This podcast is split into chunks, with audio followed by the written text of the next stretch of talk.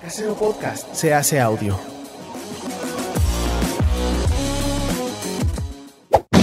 ¡Chavos, banda! Este programa es patrocinado por ustedes mismos. Si quieren apoyar nuestro proyecto, lo pueden hacer por medio de Patreon en patreon.com diagonal herejes el podcast.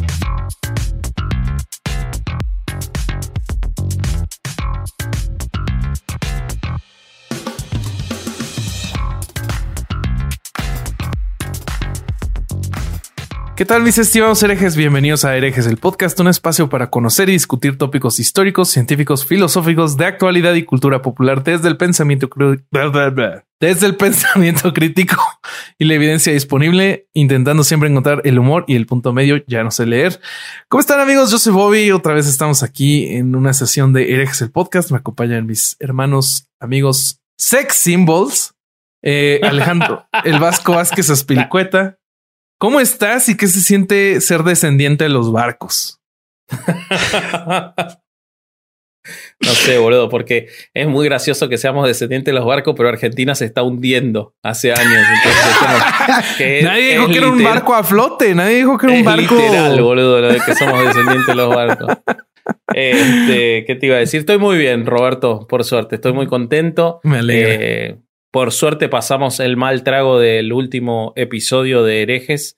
Eh, y hoy vamos Fue a grabar feo. algo, no sé si menos, eh, menos grave, probablemente tenga mucha gravedad y lo vamos a ir viendo, pero más liviano eh, porque tiene el, el factor tiempo, ¿no? Entonces, Sí. eh, esta, esta urgencia que hablábamos de lo de Ponce fue, fue muy duro.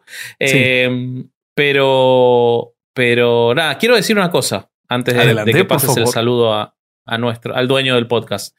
Quiero, quiero decir una cosa. Eh, recibí muchos mensajes en, en nuestras redes, eh, o recibimos, en los que la gente se queja de que supuestamente ustedes dos me interrumpen. Y yo me di cuenta, me di cuenta de que todos esos mensajes no, no son porque la gente valore mi discurso en particular, sino porque me ven viejito. Y entonces los comentarios son esos dos niños irresponsables que interrumpen al señor mayor. Entonces, dos cosas quiero decir. En primer lugar, que tengo 11 meses más que Durán. Nada no es cierto, más. O sea, tiene seis años menos que yo. este, o sea, bien- no, si me interrumpe, estamos en parejo de edad con, con Alejandro. Pero en segundo lugar, no me he sentido interrumpido ni una vez. Y lo digo, no lo digo por decir, sino porque hoy traigo un guion gigante y necesito y les pedí que intercedan en mi discurso todo lo que puedan, porque si no va a ser un monólogo.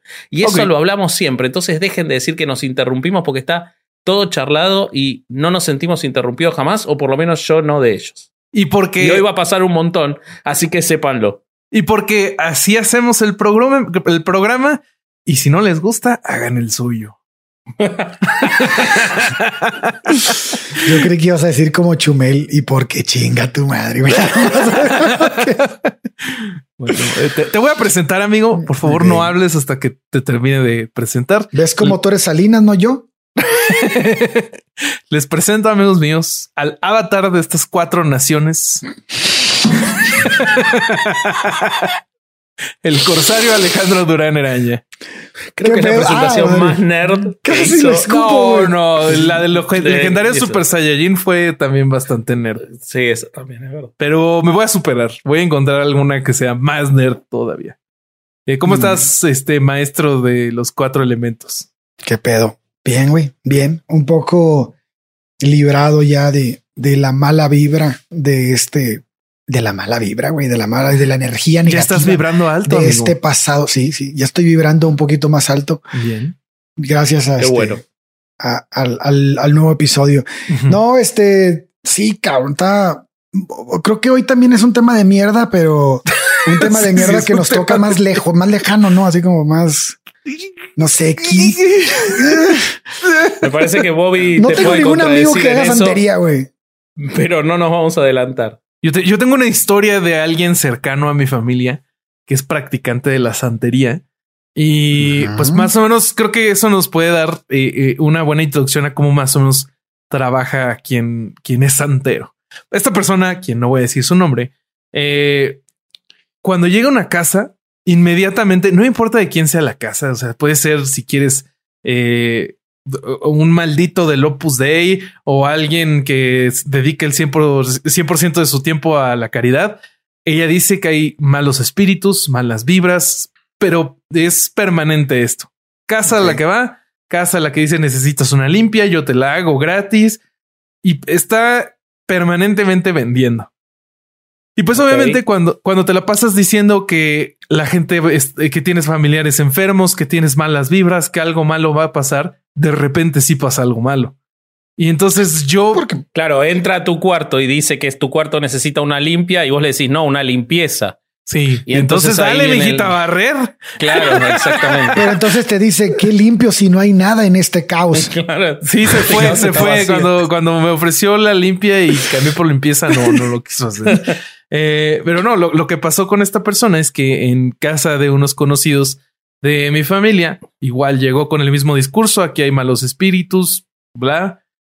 Y trágicamente, en, al día siguiente, el hijo de esa familia eh, fallece en un accidente de tráfico. Uf. Entonces, para esta familia fue muy fuerte esto y de ahí en adelante se hicieron clientazos para cualquier cosa que va a hacer esa familia. Le contratan el que si el ritual de matar a la gallina, que si la iniciación. Entonces, más o menos así es como yo lo he vivido este, esto de la santería. Pero de verdad, yo no tengo ni idea de cómo funciona. Yo estudié algunos casos. Vasco, ¿cómo funciona esta mierda? Bueno, antes de, contarte cómo funciona, me parece que para poder entender cómo funciona, como en todo este tipo de cosas, hay que entender de dónde viene. Eh, y es muy, muy, muy interesante eh, estudiar de dónde viene, incluso antropológicamente. Es una religión, eh, porque es una religión, la santería, muy interesante por un montón de cosas. una de ellas porque es una de las religiones afroamericanas, es decir, es una religión formada en, América Latina, particularmente en Cuba. Eh, para, para, poder ver esto tenemos que saber que según se calcula más de 20 millones de africanos fueron capturados y vendidos durante la esclavitud. Eh, obviamente la mitad aproximadamente de ellos murieron en cautiverio o durante el transporte de África a América, y los que vinieron, como sabemos, vivieron vidas espantosas, no solo en lo que se refiere generalmente en la cultura popular de, los Estados Unidos, sino en toda Centroamérica, que fue poblada por, por este, esclavos negros, eh, en, naciones en las que primero se masacró a la población indígena, tanto de parte de españoles, pero principalmente de parte de ingleses, holandeses, franceses, alemanes, como en Brasil, donde la población eh, hoy en día todavía tiene una representación eh, de afrodescendientes gigantesca. que eso generó que toda esta gente trajera su cultura de África y al traer su cultura trajeron sus religiones. Y sus religiones querían seguir practicándolas siendo esclavos. Entonces, ¿cómo podían lograr seguir practicando sus religiones, en particular quienes vamos a hablar de quienes llegaron a Cuba, cómo podían seguir practicando su religión y no ponerse de enemigos a sus eh, patrones? Y además, ¿cómo podían entender ellos que sus dioses hubiesen permitido que se los sacara de sus lugares y se los llevara a, eh, a esta vida espantosa de la esclavitud. Supongo que como eh, los indígenas acá en México, ¿no? Como Lo que pasó fue el sincretismo. sincretismo. Eh, y, ese sincretismo se trasladó en particular en Cuba, es de donde viene la santería y de donde viene el palo, del que vamos a hablar y cuando digo viene el palo, me refiero a la religión palos y no, y no, no piensen en otra cosa. Bobby se está riendo bastante. Este, Perdón, no, es que hubo un trasplante de palo cubano al mundo, no, no pasa por ahí. Eh, hay una religión o una serie de rituales que se llaman el palo. Eh, de los cuales el más conocido es el palo mayombe, que los invito si quieren saber más a escuchar el episodio de leyenda. se, rompió, lo rompiste, güey. Sí, sí, sí. Es se que rompió escuchar. Se rompió solo aparte. Vengo de escuchar el episodio de leyendas de los narcos satánicos. Entonces, todo ese, capítulo es lo mismo y. Todo No el sé. tiempo se están riendo del palo. Sí, sí, sí. bueno, entonces, para empezar, voy a contarles cuál era la religión originaria de la cual se deriva la santería. Y esta religión eh, en África era la religión Yoruba.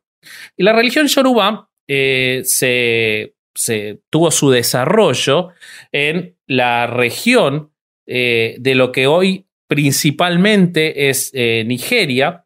eh, y esa religión fue la religión principal de la cultura yoruba, que la cultura yoruba llegó a ser, podríamos decir, un imperio similar a, quizás podríamos decir, lo que fue el imperio romano en África. ¿Y por qué digo esto? Porque fue un imperio que duró eh, muchísimos siglos. Eh, se supone que se establecieron en esos territorios entre el siglo VIII y el siglo XI.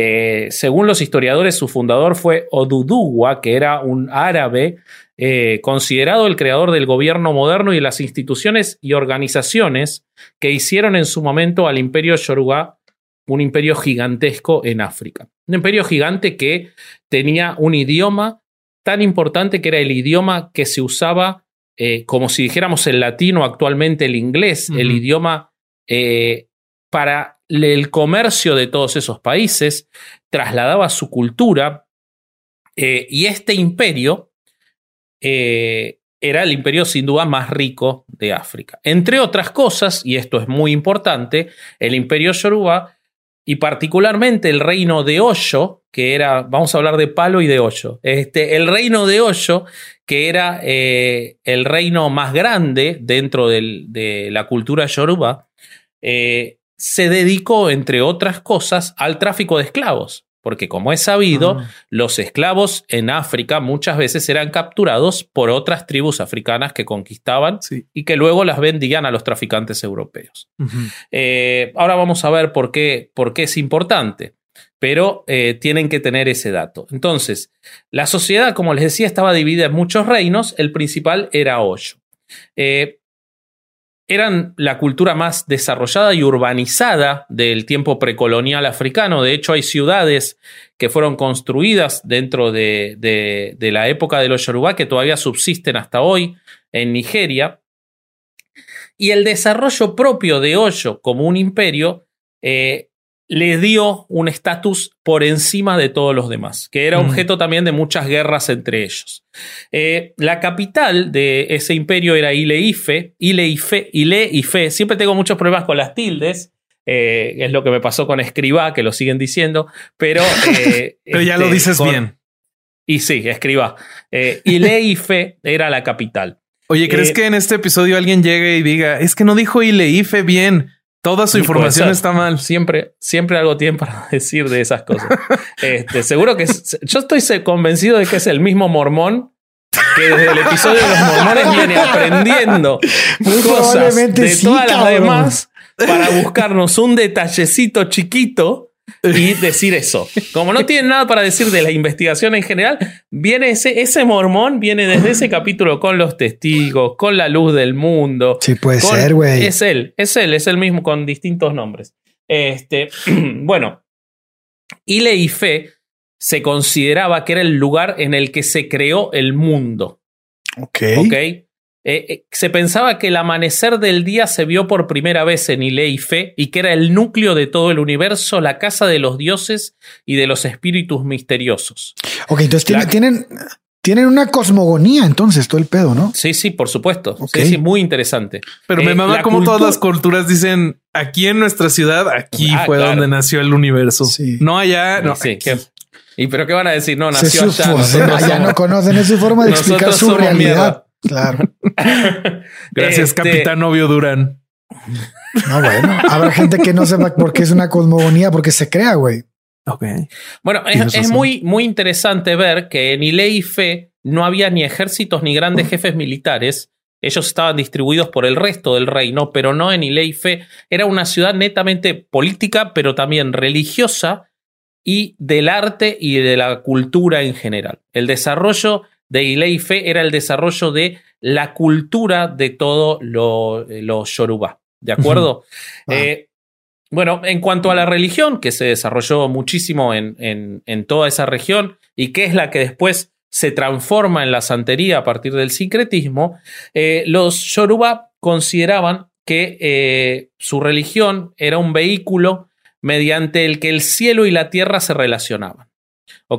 Cada acción terrenal debía ser, y los, las Yoruba siguen existiendo en Nigeria, hoy son mucho más grandes como santería en América, y eso ha sido objeto de sorpresa de representantes de Nigeria que han viajado a Puerto Rico, a Venezuela, a Cuba y han encontrado cómo la cultura yoruba es más fuerte en América que en, que en África, pero siguen existiendo.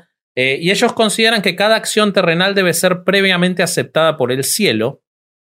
Eh, y esto tiene una explicación porque ellos consideran, a diferencia de otras religiones, eh, que el destino está todo trazado y que nosotros venimos a cumplir un destino que ya está trazado desde el cielo hacia la tierra, pero que ese destino se va afectando y que entonces la, invocación a los dioses debe ser para corregir eso y reencauzar ese camino que se pierde.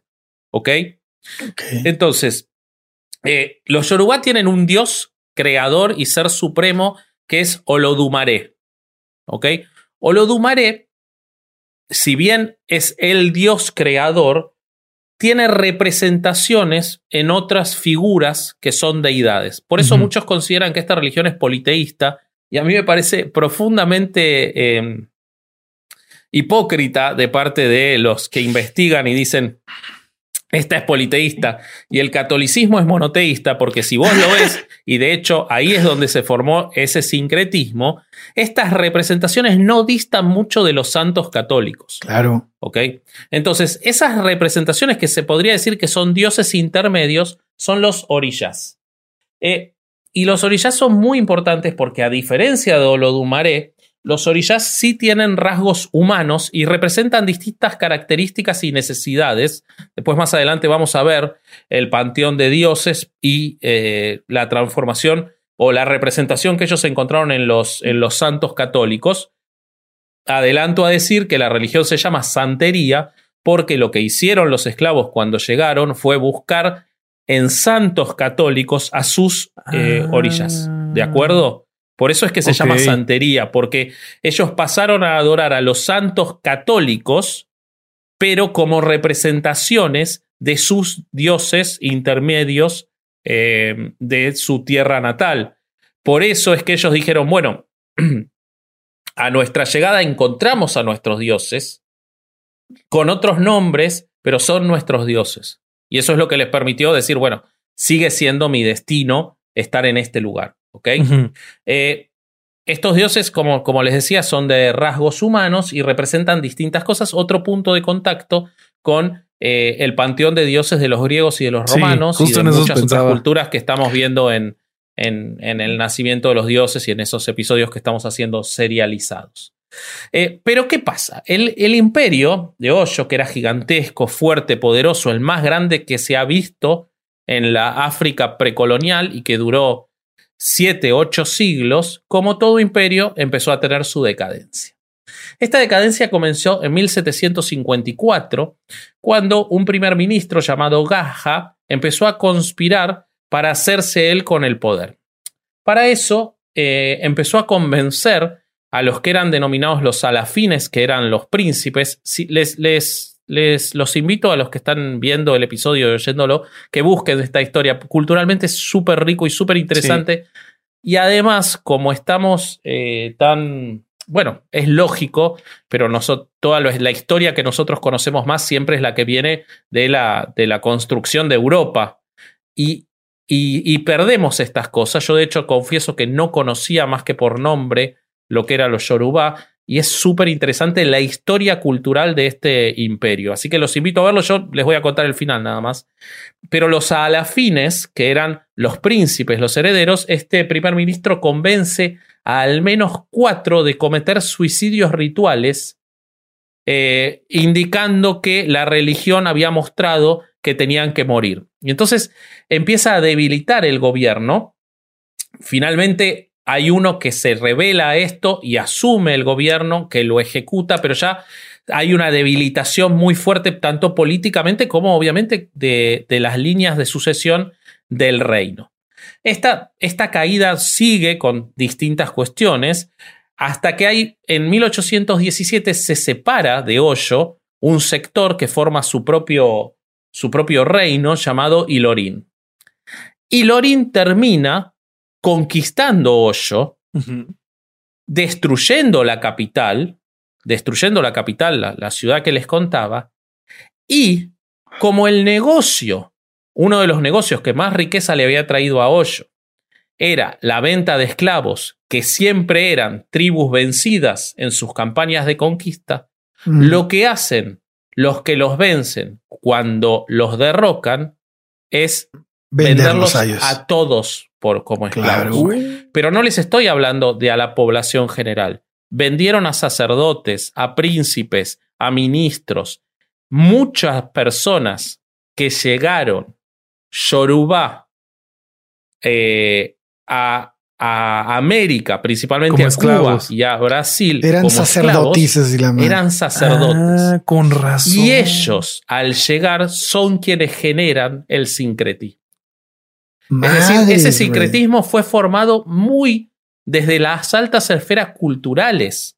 Por eso la santería es una religión, tiene una estructura propia de religión organizada. No son, a diferencia del palo o de eh, la, el umbanda, no son ritos, es una religión que tiene su panteón propio, que, que tiene toda la ascendencia yoruba, pero que la ha transformado en una religión propia y que hoy en Cuba es probablemente la religión más fuerte en cantidad de adeptos y además de los miles que hay en, eh, en, muchos otros países de Centroamérica. Oye, oye, eh, vieja, vieja, pero a ver, ¿y qué encontraste? ¿Qué encontraste de, de que tenga la santería de este atractivo para que tanta gente encuentre en ella algo digno de seguir, porque ya hemos hablado de varias religiones y vemos así que hay ciertos tintes que dicen, ah, bueno, de aquí se agarran, de aquí se enganchan, pero ¿cómo le vendes a la sociedad? Ahí voy, para que hay que matar animales y esas madres. ahí, te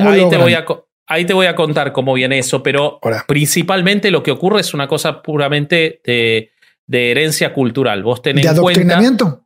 no, no, no. Vos ten en cuenta que ellos traen esa religión traen la religión yoruba a Cuba y la heredan de, de familia en familia. Si vos escuchás testimonios de blancos cubanos, muchos eh, que hablan antes del gobierno de Fidel Castro, porque obviamente hoy Cuba es oficialmente, o lo fue muchos años, un país en el que no se estimula la religión, es un país culturalmente ateo, si se quiere decir, eh, pero esa religión subsiste, muchos años subsistió en el interior de Cuba con mucha fuerza de los afrodescendientes, porque la traía, es la religión heredada de sus propias familias.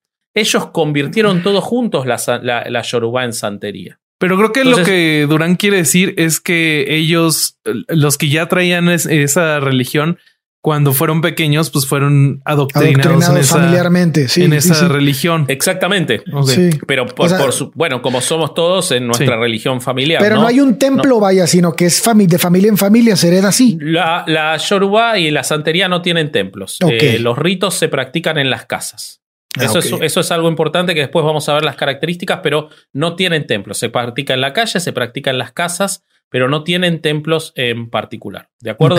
Pero eh, ¿Por qué el interés en cuanto a eh, por qué resulta interesante para quienes la quieren practicar que no vienen de esa ascendencia, eh, de esa ascendencia afro, afro, africana y yorubá? Quizás eso sería el por qué podés encontrar a alguien en México practicando santería. Bueno, esta religión tiene muchos ritos interesantes a los efectos de ayudar terrenalmente a conseguir cosas que, si lo ves desde el lado de, lo, de la santería, son cosas que vos ya tenías en tu camino y tenés que reconducir para llegar, y si lo ves del lado del palo, si lo ves del lado del palo, este, eh, tenés que vos conseguir. Esa es la diferencia más grande que hay.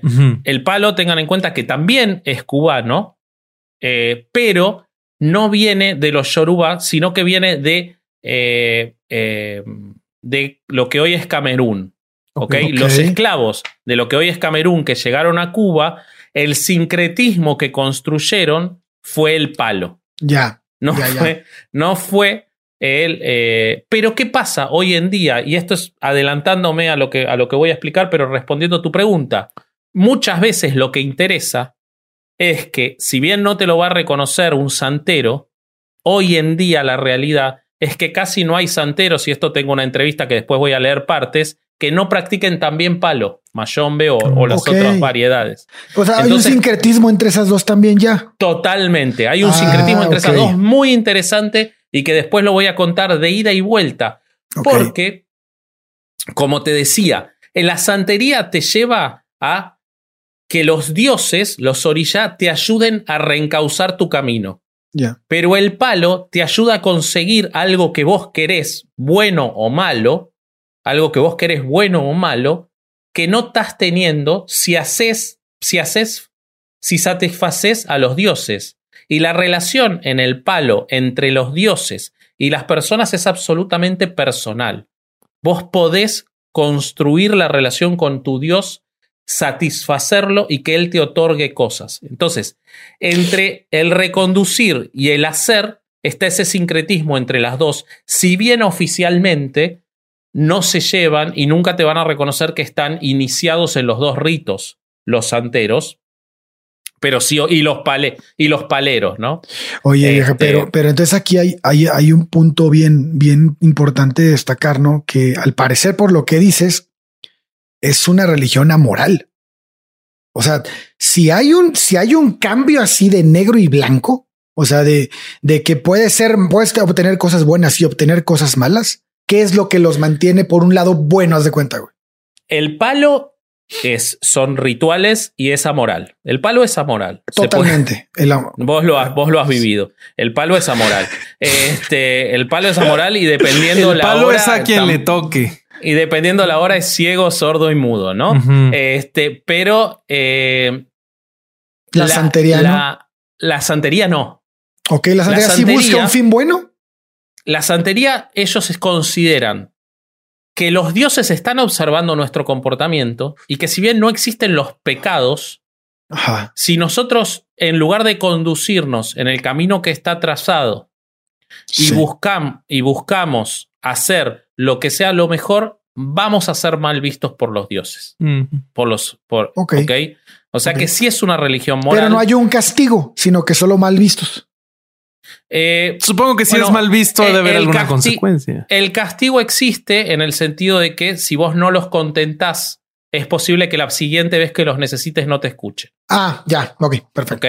Mm. Vos tenés que mantener eh, contento a los dioses y a los muertos, que ahora les voy a explicar que incluso los muertos son hasta más importantes que los orillas en la santería y mucho más en el palo, en el cual los rituales se realizan directamente con muertos, como es eh, lo del enganga, que seguramente eh, Bobby va a, comentar en algún momento. Bueno, vamos a hablar de qué es, cómo funciona la religión específicamente. Es, la religión tiene lo que se llama la regla. La regla de Oya y Fa. Son dos en realidad, pero que vamos a efectos de, hoy y de no hacerlo muy largo, las vamos a, tratar como una sola. Es en donde se resumen las creencias. Según esta religión, Olodumaré es el Dios universal, supremo, único, omnipotente, del que proviene todo lo creado, es la manifestación material y espiritual de todo lo que existe, no es posible representarlo porque no tiene atributos humanos. ¿Ok? No se le hacen ofrendas. Esto es muy importante. A, Olodumaré, al Dios principal, al Dios creador, no se le hacen ofrendas. Eh, pero eh, después de él están sus manifestaciones, que son los orillas. Okay. Eh, principalmente tenemos uno que podemos llamar Olofi o Olofin, que es el hijo y una de sus manifestaciones, y que en el sincretismo de la santería está identificado con Jesucristo. ¿Ok? Entonces, cuando vemos muchas veces al Cristo negro de la santería y todas esas figuras, estamos viendo el a Olofi o Olofin. ¿De acuerdo? Eh, él es el dueño del palacio o dueño del cielo, y él es el que creó a los demás orillás, es decir, son dioses intermedios porque fueron creados por Olofín a pedido de su padre. Fue la primera representación que creó a los demás, ¿ok? Los orillás tienen contacto directo con los hombres y Olofi los supervisa o dirige. ¿De acuerdo? Eso está muy como en los griegos, ¿no? Que los dioses podían bajar y los semidioses también ahí andaban. Exactamente. Hay, hay muchas cosas. todo lo que se movía. Hay, muchas explicaciones que uno podría eh, eh, singularizar y, y, empatar con ese tipo de panteones politeístas. No sé si hay una influencia, a lo mejor lo hay temporal, pero no, la verdad que no encontré ninguna fuente que indique eso. O sea que si alguien lo tiene, estaría, está bueno que lo agregue. Sí, coméntenos, eh, por favor. Eh, bueno, estas eh, deidades, los orillás, gobiernan las fuerzas de la naturaleza y los asuntos de la humanidad. A ellos es a quienes se les llevan adelante los rituales, ¿ok? A los orillás, a, estas manifestaciones creadas, ¿ok?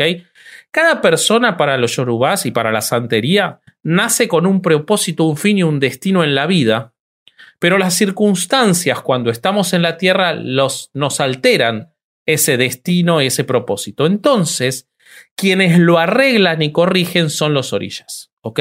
Esto es importantísimo porque cuando se habla de santería, en muchos lugares, en, Argentina, que hay, santeros, en México, que, eh, que, que vamos a ver que también los hay, en todos los lugares, cuando se dice le voy a pedir para que me conceda tal cosa, si es puramente santería, lo que se está haciendo es pensando que a mí ya me correspondía esa cosa, estaba en mi camino y necesito que los dioses me ayuden a allanar ese camino en el que ya estaba.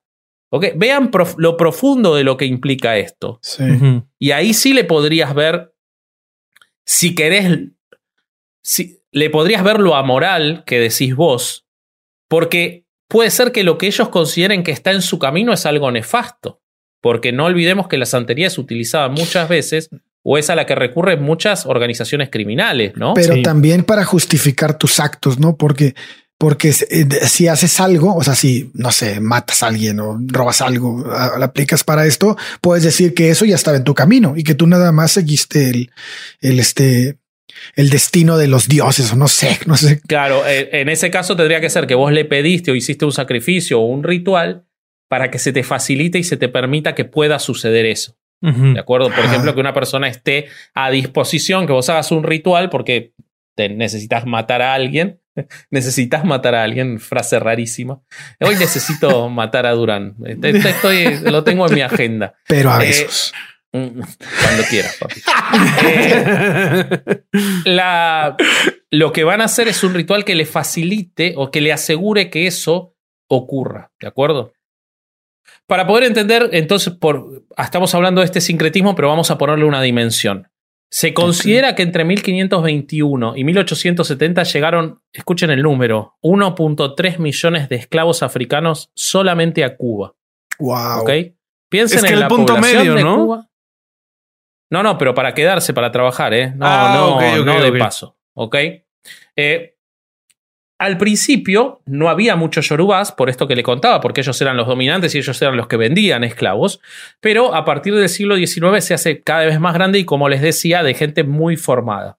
Entonces, inmediatamente empiezan a construir este sincretismo y entonces traen la regla de Oya y Fa, este conjunto de, reglas, la construyen con los santos que ya existían en, eh, en Cuba y en, el mundo católico por esas dos razones. La primera, para que los, eh, los patrones o los dueños los dejen en paz.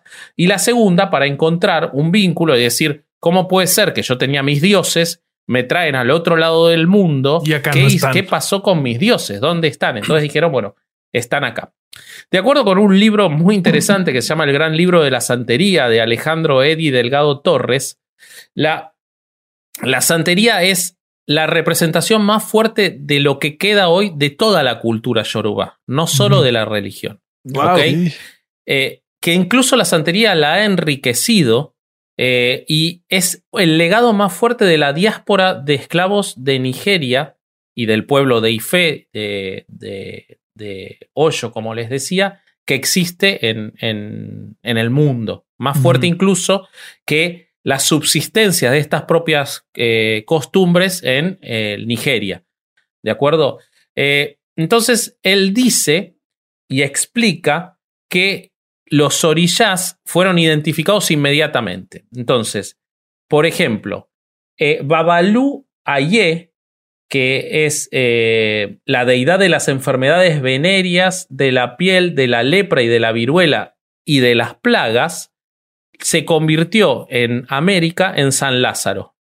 ¿Ok? Claro. Eh, el Eguá, que es muy importante, que es el dueño de los caminos, el que abre y cierra las puertas, es el, el santo niño de Atocha. Obatalá se transformó en la Virgen de las Mercedes y es el dueño de las cabezas en el mundo. Changó, que es muy importante porque es el orilla del trueno, es súper importante en la santería eh, se convirtió en Santa Bárbara, ¿ok?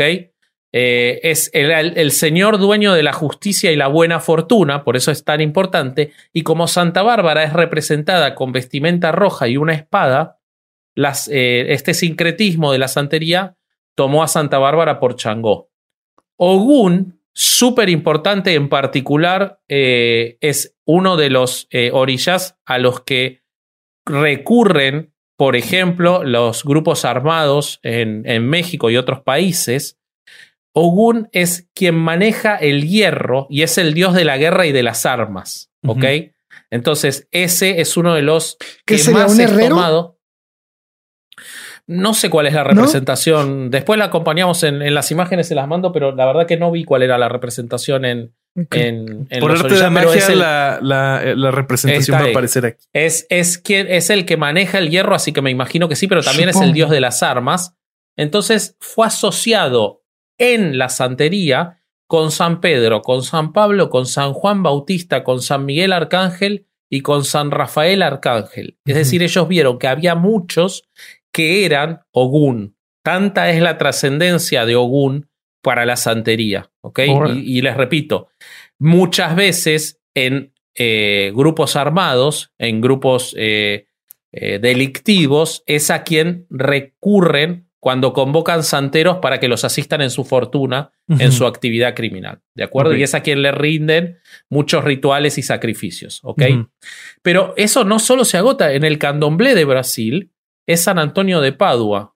y en el vudú de Haití, es Santiago el Mayor. O sea, todos le dieron una representación a Ogún. Todas estas religiones eh, afroamericanas, sincréticas, eh, lo encontraron. ¿ok? Bueno, después tenemos muchos más. Agayú es San Cristóbal.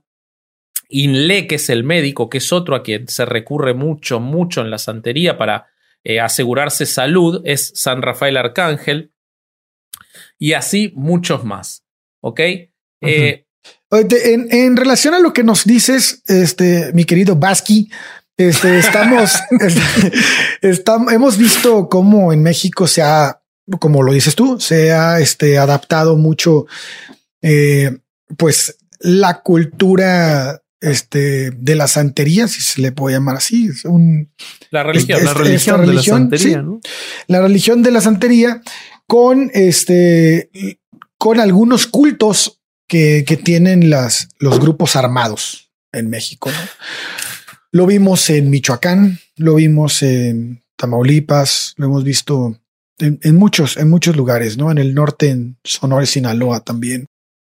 Sí, tenemos entonces quien le reza Malverde, quien le reza, no sé, a la Santa Muerte, así como le llaman ellos, este, tenemos a, todo tipo de, narcos y además a todos niveles, ¿no? También hablan de, que los, los, narcos de más alto nivel también hacen este tipo de, de, este, de rituales.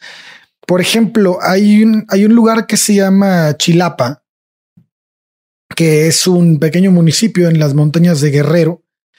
Y esta, este, este lugar es importante para, para este tipo de, de, de este, pues de actos delictivos porque es la mayor zona de producción de opio en América.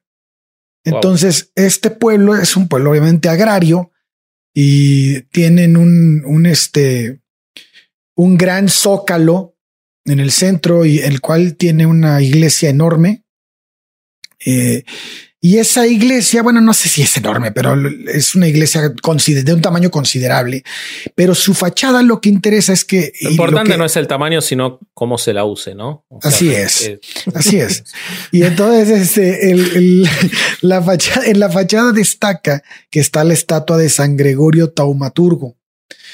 Y los ojos del santo dice este uno de los de los documentos que me hiciste llegar Vasco dicen que que pareciera como si hay una, una mirada de espanto hacia, hacia lo que está ocurriendo en el mundo.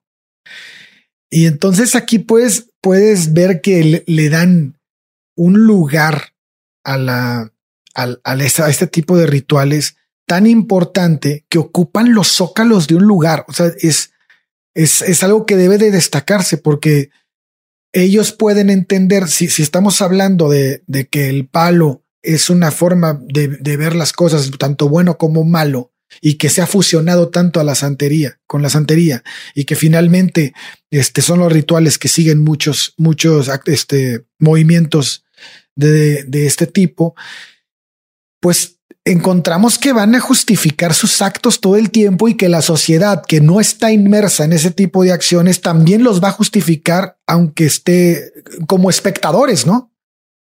Y eso se me hace bien delicado porque si lo vemos, mira, por ejemplo, eh, no sé si sabes, pero en México hay muchos lugares donde el narco ha tomado la función como de protector de la ciudad. Y entonces, si no hay una calle pavimentada, si no hay alimentos, si no hay, no sé, cualquier cosa que haga falta, el narco la provee. El narco la provee. Entonces, si tú tienes, además de eso, una fuerza de carácter eh, religioso que soporta este tipo de actos se vuelve más fácil de arraigarse en la sociedad. Entonces, por el, eso fue lo que me dejó a mí, lo, lo, lo que me tocó leer de esto fue el, el que, que se ha vuelto más peligroso porque es una amalgama que hace muchísimo más fuerte este vínculo entre la sociedad que no es delincuente, la, el pedazo de social, social que sí lo es y todo lo que encierra la religión en sí. este, este, tipo sí, hay una legitimación. Exactamente. Eh, si bien, bueno, lo que pasa, y ahí es, es interesante ver cómo funciona estructuralmente eh, esta religión, que no tiene una cabeza central eclesiástica que dirija, Claro, que dirija los destinos y entonces esto hace que quienes son sus, eh, sus practicantes, los santeros, en sus distintos estratos, que ahora los voy a explicar, se manejan de manera autónoma. Tanto se manejan de manera autónoma que hay quienes son Babalao, que es la, el máximo sacerdote de la religión Yoruba, que además son paleros, aunque probablemente no lo reconozcan. Y hay paleros importantes que además son babalao. Unos buscan dar mayor, dar o poder practicar también estos rituales que otorgan cosas a través de los sacrificios y del contacto con los muertos, y los otros buscan enderezar su camino siendo paleros a través de la santería. Esta mixtura, como vos decís, si vos encontrás que hay un babalao que le resulta útil vender sus servicios a un grupo eh, delictivo o a quien vos quieras ponerle, a un grupo empresario, a un grupo delictivo, a, a, cualquiera con poder, ¿no? A, quien quiera pagar, porque obviamente todo esto se paga, esa persona va a ir y va a practicar esos rituales y les va a dar, es tan atractiva en el sentido de enderezarte tu camino y de otorgarte cosas, y eso está muy bien explicado en el capítulo de los narcosatánicos, en el cual está enfocado todo en el palo, y el, líder de los narcosatánicos era un palero de, eh, de eh, Matamoros. ¿Ok? Entonces, eh, el uso que puede tener esta religión, y ahí vamos de vuelta a la moralidad e inmoralidad, depende mucho del practicante. Si el practicante se vuelve importante para uno de estos grupos, va a tener mucha trascendencia, porque todos los rituales le van a dar a todos los que están trabajando en esta actividad en la que vos quieras la seguridad que le otorgan estos rituales. Y estamos hablando siempre de gente muy supersticiosa. Y la santería se ocupa mucho de las supersticiones, porque no solo va a los actos grandes, sino, y esto hay, hay un montón de testimonios, eh, curan eh, lo que son los, este, cuando alguien te, te, provoca un, te hace un daño o este, te lo quitan, eh, o cuando hay, hay ese tipo de cosas. Entonces está en el día a día. Cualquier problema se puede recurrir. Entonces, si hay un babalao ahí y, y que quizás está en, metido en una comunidad particularmente supersticiosa, en la cual ese sincretismo va a exceder de ese grupo de acción y va a llegar a todo el conjunto de la sociedad, ¿no? O sea que tiene bastante sentido que corran su camino en paralelo con este tipo de religiones, ¿no? Eh, además de que no existe el pecado en sí, entonces al no existir el pecado en sí, se quitan la necesidad de la culpa. Es una religión que quita culpas esta. Entonces, si alguien la quiere tomar para ese lado, va a ser eh, también eh, muy atractivo. Y estoy hablando tiempo, de Tiempo, tiempo. Ahí no estarías legitimando a la religión católica, güey. ¿En qué sentido? En el sentido de que como acá sí hay pecado, entonces es mejor. Yo no lo Y a los efectos de hacerte narcotraficante, creo que es un poco mejor tener, ser católico que ser santero, ¿eh? O sea, si, tenés, si estás entre una o la otra. Estoy totalmente de acuerdo, bueno, Es en ese contexto nada más. No es en términos absolutos, es en términos relativos. ¿Ok? Este, si querés lo aclaro. Pero. está bien. Pero. Digo, o sea. Eh, obviamente sería ideal, en principio, que, no, existiera ninguno de estos grupos. Eh, pero si ya estamos partiendo de la base de que son sociedades en las que el catolicismo está absolutamente metido. Entonces, si entra este tipo de religiones que son más atractivas porque son más inmediatas en cuanto a los resultados. O sea, vos no estás hablando de lo que te va a ocurrir en el cielo, sino que estás hablando de cosas que vos podés resolver en este momento en la tierra a partir de, de rituales muy puntuales que ahora vamos a explicar. Entonces, para grupos que necesitan acción inmediata, y acá no estoy hablando solo de grupos delictivos, sino de comunidades, de personas que tienen un problema, como contaba Bobby, y van a recurrir a esto porque el resultado es inmediato. Y vos ya tenés a la sociedad absolutamente ritualizada y absolutamente mística, porque son sociedades donde el catolicismo ya hizo el daño. Entonces esto lo único que da es un pasito más allá. Y además, incluso hasta identificado con los mismos santos, ¿no? Sí. Pero entonces volviendo a, la, a, a, lo que es la estructura. El Babalao es el máximo sacerdote de la religión yoruba tiene un conocimiento grande de la IFA, que son los, los fundamentos de la religión. Babalao es la unión de las palabras Baba, que es padre, y Abo, que es sabio. Eh, el Babalao es el intermediario entre los orillas y los hombres, y es el adivino mayor. Eh, la, religión, la santería, funda sus adivinaciones, sus búsquedas, sus interpretaciones en tres oráculos. El principal oráculo, que es el oráculo de Ifá, solo puede ser utilizado por los babalaos. ¿ok? Eh, pero después de los babalaos vienen los que son los santeros comunes o, morillas. Ellos trabajan a través de consultas en otros oráculos, que son oráculos de el oráculo de Caracol, que es el oráculo de Dilogún de Cauris, y el oráculo de Viagüe, que es el oráculo de piezas de coco. Eh, cuando yo refiero a oráculos, lo que se hace es se toman esas piezas y se interpreta la lectura de lo que dan al arrojarse y al exponerse, los, sean los caracoles, sean los cocos, o en el caso del oráculo de Ifa, una serie de, eh, de, de, frases y de lecturas que ahora voy a, ahora, ahora voy a explicar mejor y que por su complejidad es, solo puede ser interpretada por los babalao. ¿Ok? Eh, para resolverse problemas espirituales de salud o económicos se exigen sacrificios. Oficialmente, oficialmente estos sacrificios son en general de plantas, de semillas o en, lo, en el caso eh, menos común ah. de animales de corral.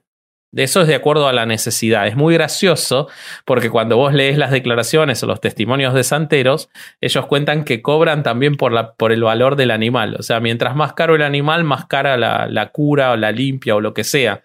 Entonces, eh, este, todo está incluido. Es como que el paquete viene con distintas variedades. Si vos querés el sacrificio de una planta, te vale tanto, pero tiene tantos efectos. Pero si es para algo más importante, tenés que usar un animal más grande e incluso en algunos casos se ha registrado que se han hecho sacrificios humanos. Eh, la, la, adivinación eh, que hacen los, este, los solorillá en general son para limpiezas personales, es decir, si alguien ha sido eh, maldecido, por ejemplo. hay un testimonio muy interesante de una historiadora de cultura cubana, que yo lo vi, que me resultó muy, muy chistoso. esta, esta mujer, una mujer grande, cuando era chiquita, a fines de la década del 50, eh, los padres se mudan de, de este, La Habana, donde en ese momento no había tanta cultura de santería, se mudan a, em, a donde está la base de Estados Unidos, a Guantánamo. Y en Guantánamo, todos los domingos, era una familia de, clase alta cubana, y ella cuenta que cuando llega, estaban comiendo la comida familiar el mediodía del domingo y empieza a escuchar música, ruido, eh, y no, no entendía. Y la madre le dice al padre, nos trajiste a vivir al infierno, le dice. y ella, una nena eh, muy curiosa, sube a la terraza y ve que eran rituales de, de santería por toda la ciudad, como una, una gran, un gran festejo que ocurría los domingos. Entonces quiere participar y pasados varios domingos, el padre le enseña a hacer, a tirar este, eh, como cohetes de estruendo caseros. Y ella sube un domingo que está mirando el ritual y tira uno de esos y una santera que estaba abajo se enoja de que ella haga eso en el medio del ritual y la maldice. Y dice que a los dos días de que la maldijeron, era una nena chiquita, le empieza a doler la panza, a doler la panza. Entonces le cuenta esto a un pariente que, que era de, Guantánamo, que le dice, no, es que te maldijeron, hay que ir a sacarte la, la maldición. Y entonces la nena, bueno, la llevan a la casa de un santero, de un babalao, y el babalao, para quitarle la, la, la, maldición, dice que la nena estaba ahí y el tipo le arranca la cabeza a una gallina así que tenía ahí y le tira la sangre de, la gallina en la cabeza a la nena. Y la nena se pega, cuenta la mujer, ahora una, una señora grande, que se pega un susto terrible y sale corriendo de la casa esa y nunca más le dolió la panza. Entonces dice, yo, no sé si, yo no sé si me curaron o me pegué un susto tan grande, pero sin duda que funcionó la, la, limpia que me hicieron. Porque no tuve ningún problema más con la maldición que me habían tirado. Cinco estrellas excelentes el pero servicio. sí, pero qué delicado está el pedo de que depende del problema y de lo que vayas a pedir, sea la necesario un animal más grande hasta el punto de llegar al ser humano. O sea, qué, qué, cabrón eh, está eso, güey. Lo que pasa es vos pensás que como todo este tipo de, de, estafas, que es lo que hay a fin de cuentas siempre en las religiones, eh, vos le tenés que dar, o sea, esto es show. Sí. Entonces, eh, y ahora nos van a maldecir a los tres. Prepárense para que nos duela la panza, pero yo no me voy a tirar sangre de gallina en la cabeza, pero. Capaz me crece el pelo. Avísenme. Si hay un babaslao escuchando, avísenme si me va a crecer el pelo si me tiro sangre de, de gallina. Pero lo que digo es: esto es show. Entonces, si vos le tenés que vender a alguien que le vas a dar una cosa más importante, show y es negocio porque cobran tenés que ser una demostración más importante. Entonces necesitas que algo que sea más llamativo. Entonces, de ahí que va a ser algo más grande, más grande y más grande. después, quienes lo practican sobre sí mismos, pero más que nada en palo, donde ha sido más habitual eh, el, sacrificio de humanos, eh, vos tenés que tener en cuenta que ellos tienen una relación personal con el dios al que le están pidiendo, lo cual sin duda es una forma de psicosis. Y entonces, ¿qué puedes esperar que le crean que le están pidiendo a esos dioses para estar contentos? O sea, imagínate a dónde tenés que llegar para pensar todo eso y entonces ahí si alguien no está bien, sin duda va a ir al lado de, bueno, para que yo sea mejor tiene que morir mi enemigo, el que compite conmigo en algo, y bueno, me lo voy a llevar puesto. ¿No? Sí, claro. Con mi palo. este, bueno, entonces, eh, les decía, la adivinación y consulta entre los orillas y la persona que se consulta, porque todo se resuelve a partir del oráculo. Vos, si tenés que realizar un sacrificio, eh, o entregar algo es para que después, cuando utilices el oráculo, los dioses que están intermediando, el oráculo intermedia con los dioses, es la forma en la que es una suerte de Ouija de la santería, estos oráculos, respondan, que los dioses estén satisfechos y te respondan, ¿ok? Por eso es que se hace el sacrificio pero el sacrificio no es para que se logre algo automáticamente, por lo menos en la santería, sino para que se obtengan las respuestas que se buscan. ¿De acuerdo? Entonces, para hacer adivinaciones y consultas entre los orillas y la persona eh, y las personas, están los tres oráculos distintos que les contaba. Uno que solo lo pueden usar los babalao y los otros dos que los pueden usar el de caracoles los santeros y el de Biagwe, cualquiera de los dos, los babalao o los eh, que son los santeros de de segundo nivel. ¿Ok? Ok. Para resolver problemas espirituales de salud o económicos siempre se exigen sacrificios. Eh, junto con el santero trabaja otra persona que es el oriaté.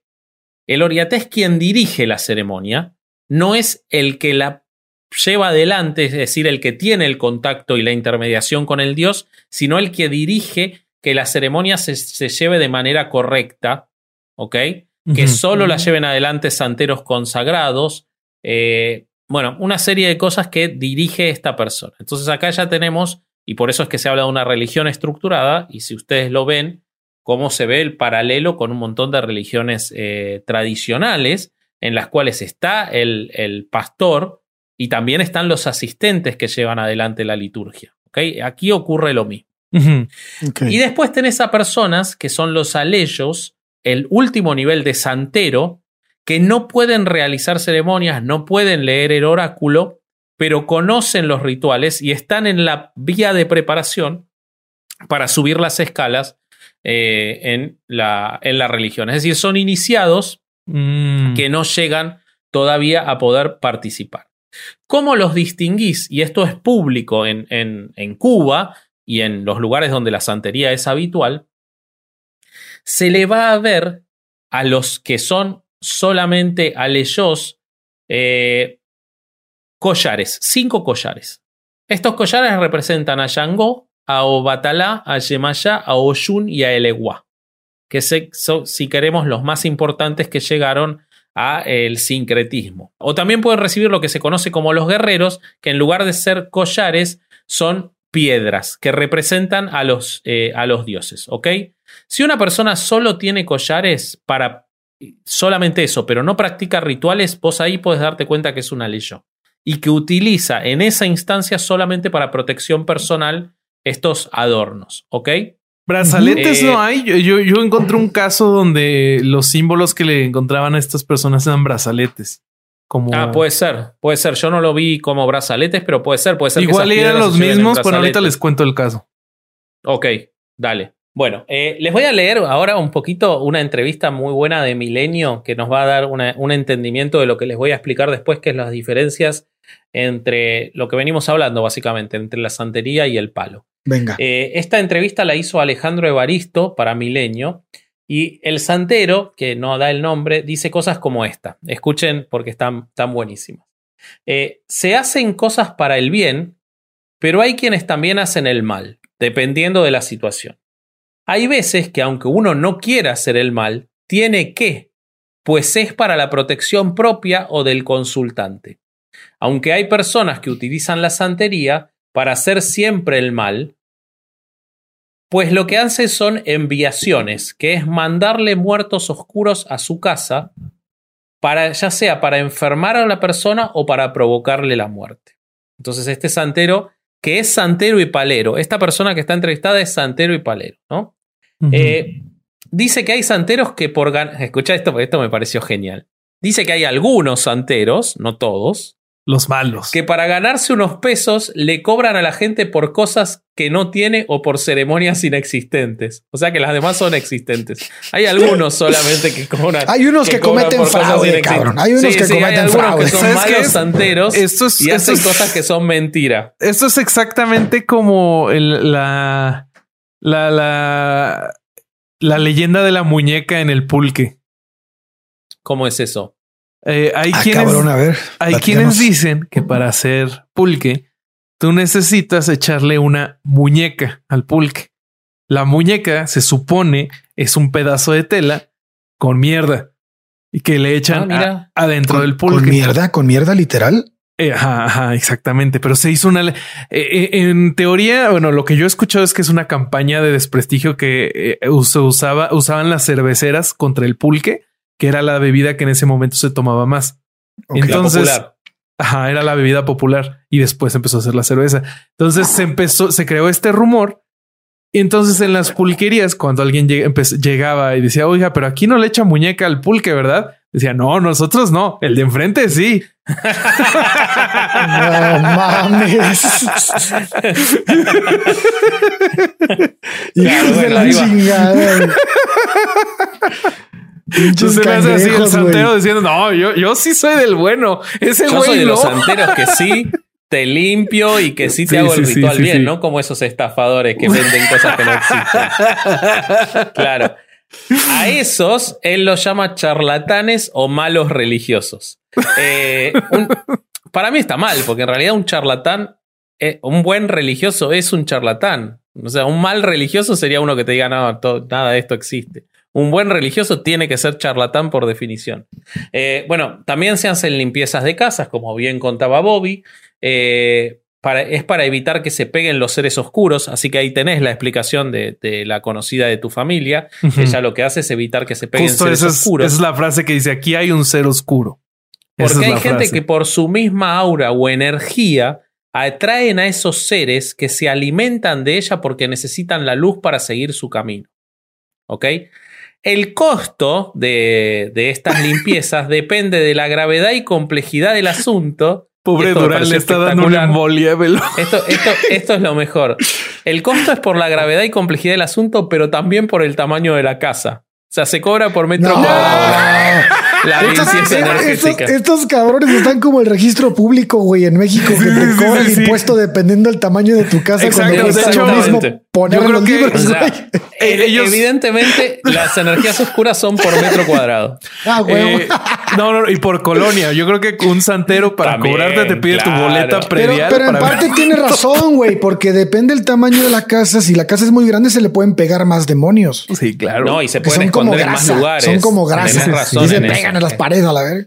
Sí, sí, sí, es verdad, es verdad lo que decís. Qué mamada, eh, güey. En los vidrios, güey. Y, la santería sería como el Windex. Así que limpia la verga todo. Sí, güey. Ay, no mames. Y acá viene lo de la moralidad que vos me preguntabas, Ale. Él dice que hay algunos santeros que creen y buscan la protección de la santería y de los rituales para después matar o robar. Ah, pues Pero él dice, si alguien viene a mi casa a pedirme que yo enferme a alguien o que mate a alguien a través de la religión, esto me conllega un costo espiritual, porque los santos ven el actuar del santero que puede luego revertirse y afectarme a mí. Acá está el castigo. No me gusta mm. hacer eso. Es más, si alguien viene a pedirme que le haga un amarre para que su pareja esté siempre a su lado, no lo hago, porque yo creo que esas cosas no deben forzarse. Es un santero oh. deconstruido. sí, muy, sí. muy, muy empático. Sí, sí, sí. Entonces, él dice, lo máximo que yo hice fue regresarle la brujería a quienes le han hecho mal a mi consultado. O sea, él es como un abogado, digamos. Sí, sí, sí, sí. sí, Vos ves, hay puntos de contacto. Ah, te chingaron, te chingaron. Ah, bueno, entonces sí. Vamos a regresar. Claro, vos, vos fíjate cómo la abogacía también es amoral, igual que la, que la Hay que contrademandar, papi. Sí. Yo no quiero hacer el mal, pero si mi cliente es el malo, bueno, yo lo que tengo que hacer es devolverle al otro, ¿no? Oye, y claro, también hay abogados que cobran por, por, hacer consultas de estupideces, ¿no? Y que ni deberían de cobrar que por el tamaño de la casa también cobran los abogados. Eso no tengas ninguna duda. empezando Eso por no tengas ninguna duda. Entonces, eh, él dice que eh, él si está regresando el mal que hizo, en realidad está evitando la muerte de alguien. ¿Ok? Entonces él dice que una vez tuvo que hacerlo porque había un familiar que estaba muy mal y en la familia hicieron varias ceremonias para evitar la muerte, pero era muy tarde y no surtió efecto. Mira vos, boludo. Demonios. Chingada. Cáspita. Qué cosa. Un ratito antes. Esto es como Ricardo Ponce, que el padre se le murió de cáncer después de que él curó el cáncer porque el padre no quiso entrar en la autosanación, ¿no? Igualito. Eh, y todavía de decirlo en público, ¿no? Así por pendejo, güey. No quiso. Él dice que, que, tuvo experiencias muy fuertes en la práctica de la santería, eh, porque hay gente muy envidiosa que trató, como él es muy poderoso, trató de hacerle daño a su familia. Pero gracias a sus santos no le pudieron hacer daño. Él no se considera invencible porque ningún hombre lo es. Algún día va a morir, pero los santos lo ven, ven cómo actúa él, ven que él es un santero bueno y lo protegen. Yo tengo una anécdota, güey. A ver, le das la espalda, hacen lo mismo contigo. A ver, contá. Yo, tengo una anécdota de eso, güey. Y ahorita, hasta ahorita me acordé, cabrón, chingada madre. Pero tengo una tía que no va a decir su nombre porque no va a pasar de lanza, pero tengo una tía que dice que una vez le invitaron a que le leyeran, no sé si le leyeran las cartas o que le hicieran un pinche chingadera así de santería. No sé, cabrón, pero el chiste es que fue. Y que cuando fue se arrepintió, güey, y que se quedó en el carro pero que sus amigos se bajaron. Entonces ya que dicen que los amigos cuando regresaron le dijeron, no, güey, este, llegamos y, la brujilla, no sé qué era, cabrón, pero la, que estaba ahí les dijo, no, este, ¿quién, ¿cómo se llama su amiga la que está en el coche? Y ya le dijeron, dice, ah, este, creo que ella tiene un problema muy fuerte familiar. y, dicen, ah, sí, sí, sí. creo que puedo hacerle una limpia desde aquí y puedo este, ayudarla. No, pues sí, por favor, no, que la chingada. A distancia. sí, sí, sí, sí. Entonces, de, de, de, la puerta de la casa a la cochera, supongo. Entonces ya, este, que le dice, que empezó a hacerla y dijo, no, esta mujer es, es muy católica, ¿no? No, pues sí, no es que sus, sus dioses y sus santos no me permiten entrar en ella. Y entonces esto, esto se lo platican los amigos a, mi tía y mi tía lo platica como que, como muy, muy orgullosa. Claro, su catolicismo la soy tan creyente que, pero, pero fíjate cómo en, al decir eso está implícitamente diciendo que la santería existe, güey. O sea, no mames. pero es que lo que siempre decimos, son distintas estupideces, son la misma estupidez con distinta cara, boludo. Todas estas cosas. Que pero ahí, pero ahí es cuando dices el creyente realmente, este tipo de creyente, al menos como mi tía, realmente sí, sí, sí cree fervientemente en las cosas sobrenaturales. Porque lo que sabemos hay muchos que, si no, güey. Si no le pudo entrar, no era palo. Eso seguro. Mm, no sé qué era, pero palo no era. No, no, no. Esa era santería o brujería o wicca. wicca. Bueno, entonces, eh, otro caso que recuerda a este amigo es que había una chica amiga de su mamá que estaba muy enferma. Y aunque iba con los doctores, su salud empeoraba. Y acá viene lo grave de estas cosas, ¿no? Me parece. Eh, cuando, cuando la gente deja, deja la medicina para ir a este tipo de estupideces. Porque esta gente lo vende como que sí funciona. Entonces, dice que como la chica era conocida de su mamá, lo llevaron para que él le haga una consulta. Él, la, él hizo la consulta y le dijo que le estaban haciendo brujería porque por envidias no la querían en el trabajo y él le describió a la persona que le estaba haciendo la brujería, y tanto su mamá, que era la que los, la llevó, como la chica, de inmediato subieron, supieron quién era esa persona. Entonces acá detengámonos un segundo. Claro, la madre, esto es como los magos que hacen preguntas en la puerta del teatro antes de que empiece el show y después cuando entra la gente convocan a uno de los que le hicieron preguntas.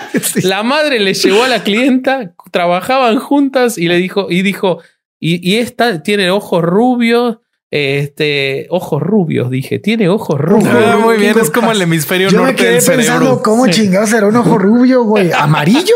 Parecido al hemisferio norte del cerebro, güey. El, el hemisferio norte sí existe, está aquí. Ay, ahí viene el chavalón con. Bueno, chavalón no, porque el, el, el- el- Chavalón el- ya la- no los- es la obrero. nómina de chavalón. Ya no la nómina de chavalón. El personal de chavalón viene y este, me hace el meme del- de los ojos rubios.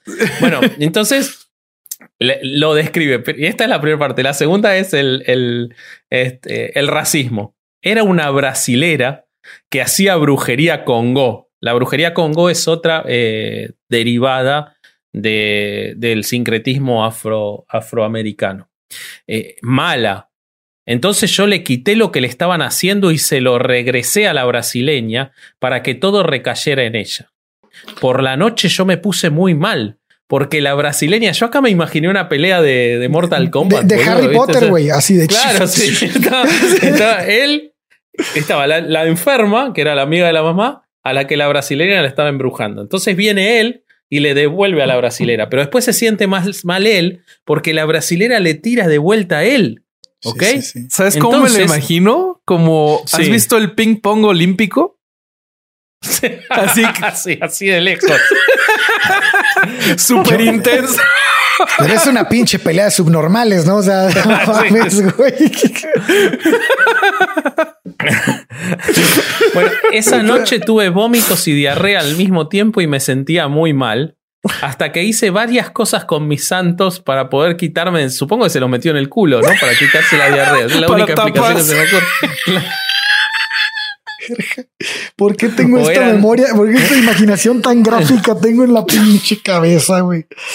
Lleva la chinga. Bueno, después de haberles, después de haberles contado la entrevista, y la verdad que para que no se haga excesivamente largo el episodio, cosa que pasa siempre que me toca a mí contar algo, eh, y pido disculpas, no sé resumir, evidentemente, o me gusta saber demasiadas cosas, pero busquen, busquen por su cuenta y, e investiguen sobre la importancia de lo según, que es eh, el culto a los muertos. Solamente les voy a decir que es aún más importante el culto al muerto e incluso puede quedar por arriba de los orillas en, de la trascendencia que tienen y de cómo se, debe, eh, se los debe adorar y satisfacer. Tampoco les voy a contar más sobre los principios y ritos, eh, les voy a dejar todas las fuentes. El sistema de adivinación de IFA, cómo funciona en profundidad, está buenísimo. Es el que solo pueden usar los babalao. Sepan que son 256 partes subdivididas en versos que deben ser este, interpretados en cada lectura del, del oráculo. Y sepan también que fue inscrito en el año 2008 en la lista representativa de Patrimonio Cultural Inmaterial de la Humanidad. Estas cosas del relativismo cultural, de cuando una religión es estúpida, pero no es de Occidente, es parte del patrimonio cultural. ¿ok? Ah, Entonces, Ah, güey. sepan eso también. Este, eh, bueno, eh, está explicado todo lo que son los sacrificios animales, cuándo se pueden hacer, cuándo no, pero no, no me quiero extender sobre eso. Sí les quiero contar quiénes son los paleros y por qué hablamos todo el capítulo y seguramente ahora cuando veamos casos vamos a hablar mucho del palo y principalmente del palo mayombe, que es una de las, de las raíces, de las ramas del palo. Una, una- Un palo con ramas que, del extraño. palo. Sí. Este. eh, ¿Por qué los nombramos tanto? Ya les dijimos que vienen de Cuba también. Pero te- tengan en cuenta que el palo, los paleros, son poderosos sa- sacerdotes diferentes de los que son los santeros, que se dedican a la magia y a la adivinación puntualmente. Ellos sí canalizan el poder de los espíritus de la naturaleza y de otras fuerzas ancestrales para propósitos espirituales con sacrificios y ofrendas. Ellos sí pueden manipular la energía de los dioses. Eh, algunos eligen, porque es absolutamente amoral, en esto no se juzga el bien y el mal, algunos eligen trabajar con los que se llaman los fumbes, que son espíritus lum- luminosos, y otros con los ndoki, que son espíritus oscuros.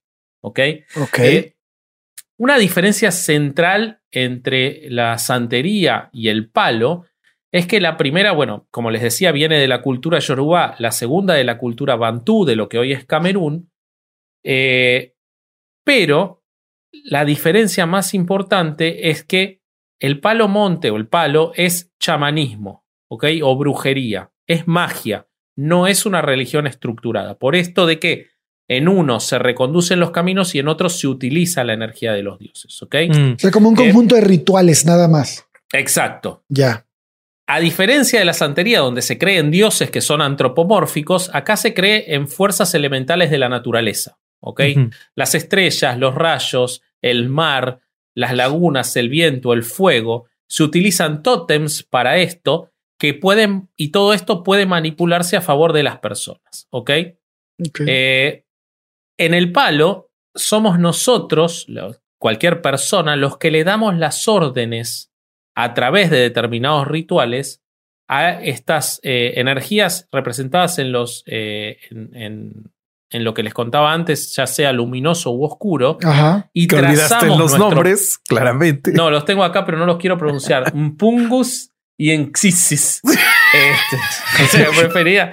Lo hubieras dejado pasar, Roberto, te pido, por favor. Siento que estoy haciendo la traducción en simultáneo de un anime, boludo, japonés. estoy perdido con los nombres. Eh, eh, bueno, lo que dice un palero es que acá me da mucha risa porque palero en Argentina se le dice a los cocainómanos porque es la pala. y, acá, y acá los mentirosos, eres bien palero, güey. Ah, mira. Bueno, entonces estoy con los paleros, pero los paleros dicen que el palo, como es magia en estado puro, que se utiliza la propia persona para trazar su destino y que no se necesita de un sistema feudal, de, digamos, de un sistema jerárquico de, sacerdotes es un sistema más democrático. Ok. Entonces, es democrático salvo para el que le están pidiendo la muerte o al que están sacrificando. Sí, sí, no, le no le preguntan no. Este, bueno, lo que les decía antes y que hablábamos del sincretismo entre las dos, es que la gente en Cuba, donde está tan metido todo esto, la gente acurre, acurre, ¿Qué me pasa hoy? Vino Badía y ya me perdí para siempre. Yo por eso no me eh, burlo, porque me pasa todo el tiempo. La gente acude a los santeros y babalaos en busca de bendiciones o de orientación espiritual, es decir, decime cuál era mi camino.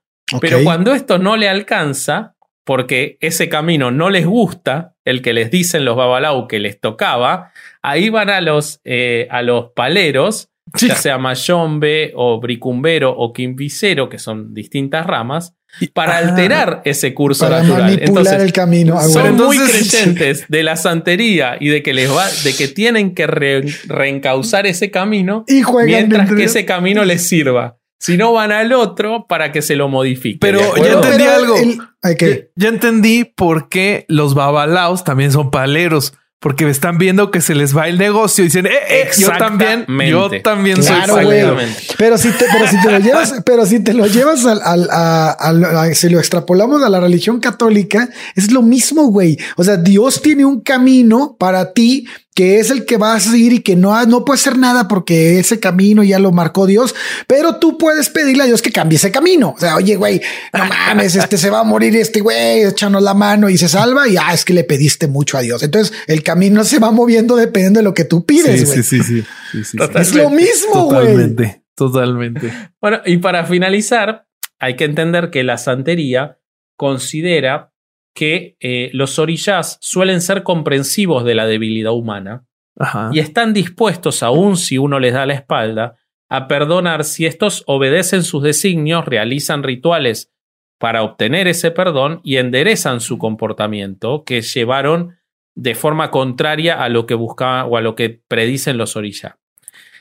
Pero si tienen claro cuál es el destino bueno o malo. Entonces, en principio, en la santería, las actividades delictivas o criminales o la violencia o incluso la mala vida no, no son bien vistas. En cambio, en el palo, cada uno es libre de tomar el poder mágico en estado puro y moldearlo como mejor le parezca.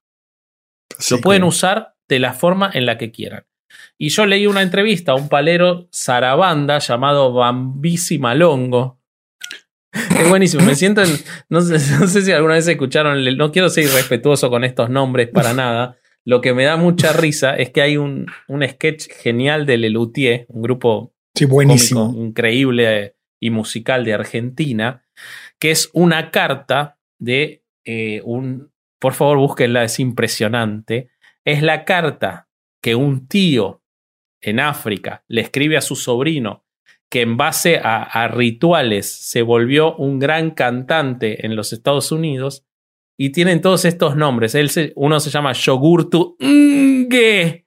El otro son todos nombres así. ¿Cuántas y ellos hay en ese nombre? Es, así el nombre y cada vez lo hace eh, este Mustok, eh, que falleció un genio de la comedia, cada vez lo hace peor. Entonces es Es genial cuando lo hace. Y entonces me hace reír mucho por eso. Este, y no me acuerdo cómo se llamaba el sobrino. busquen ese sketch porque es, brillante. Como todo lo que hizo Lelutier. Para terminar, quiero explicar que el palo es mucho más que un medio para satisfacer caprichos.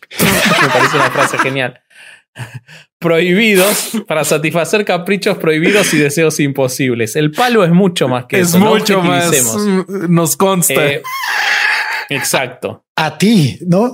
A todos, güey. Es mucho más. De hecho, si uno ve, si uno ve a un santero que realiza amarres o maleficios, en general lo está haciendo con el palo y no desde la santería. ¿Ok? okay.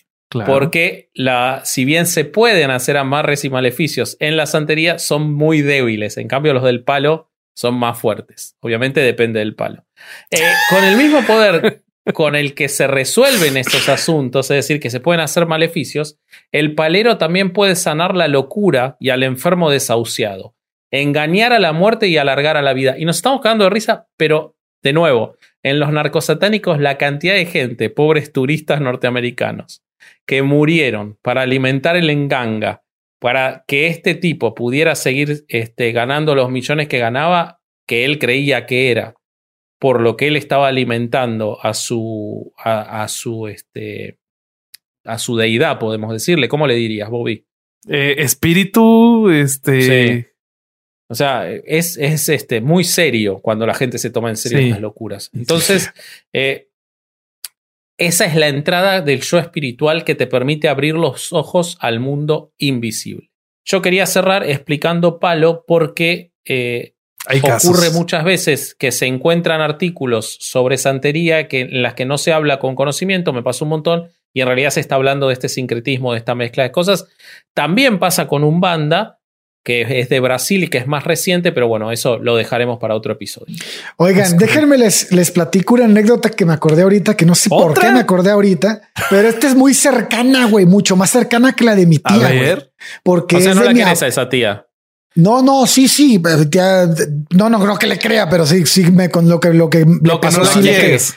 Digo que no la ah, querés y no, es tan cercana. Venís ah, a resolver problemas. No, es que este es de mi abuelo. Ah, Entonces, por eso digo que es más cercana. Mi abuelo tenía una casa en Tampico. Hay una colonia que se llama Lomas de Rosales y que es una colonia, pues grandecilla. No sé si tú la conoces, Vasco, pero bueno. Sí, pero no, no, no recuerdo cuál es. Bueno, es una colonia ahí famosilla en Tampico. El chiste es que él, él rentaba una casa ahí y entonces, este, eh, yo cuando estaba pues bebé, mi mamá pues se iba mucho con, con, ella me platica que se iba mucho conmigo a esa casa. Y este, y dice que una vez, este, la, la señora que le rentaba la casa les dijo, bueno, desde el principio que la rentaron, toda la casa la pueden este, habitar, está chingón, pero la bodega o el cuarto este, un cuartillo que estaba ahí, ese no lo pueden abrir porque ahí guardamos mis cosas y la madre y la madre. Y, ah, bueno, pues se respetó, se respetó el cuarto, no estaba ahí bajo llave y ya. Y entonces ya pasaron, pasó el tiempo. No sabré decirte cuánto tiempo, si años o no sé, vivieron mucho tiempo ahí y el pinche cuarto nunca se abría. Entonces hace cuenta que una vez. Increíble, ¿no, le, ¿no les daba curiosidad? No mames, yo lo hubiera abierto, pero si 34 veces. y entonces, este. Así empiezan todas las películas de terror buenas, Todas. Y entonces, güey, estaban en la casa y de repente salen las noticias que habían agarrado a la líder narcosatánica más importante de no sé qué puta área de México, güey. Y sale la señora que le renta la casa, güey. No. Y entonces, y entonces se caen, ¿qué pedo? ¿Qué pedo? Y entonces mi abuelo va y abren el cuarto y todo el pinche cuarto estaba lleno de cosas de santería y esas mamadas, güey. güey. Sí, güey. Y entonces ya, este, yo no, yo creo que a partir de ahí se fueron la chinga de la casa, pero, pero mi mamá me lo contó un chingo, hace un chingo y no me acordaba, güey. Hasta ahorita que dijiste narcosatánico, dije, no mames, si es cierto, la doña. Me mama, güey, que al principio del capítulo, nosotros no hemos tenido contacto con esto. bueno, yo no, yo no, yo era un bebé, güey.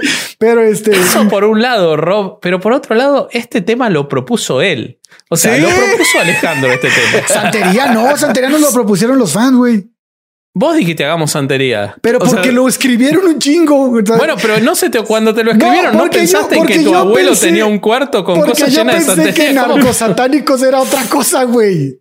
Uy, pero que no estaba vinculado a la santería, güey. Hasta ahorita que me lo explicas. Durante, ¿tú sabes lo que es un enganga? Bueno, al palo, ¿eh? ¿Tú sabes lo que es un enganga?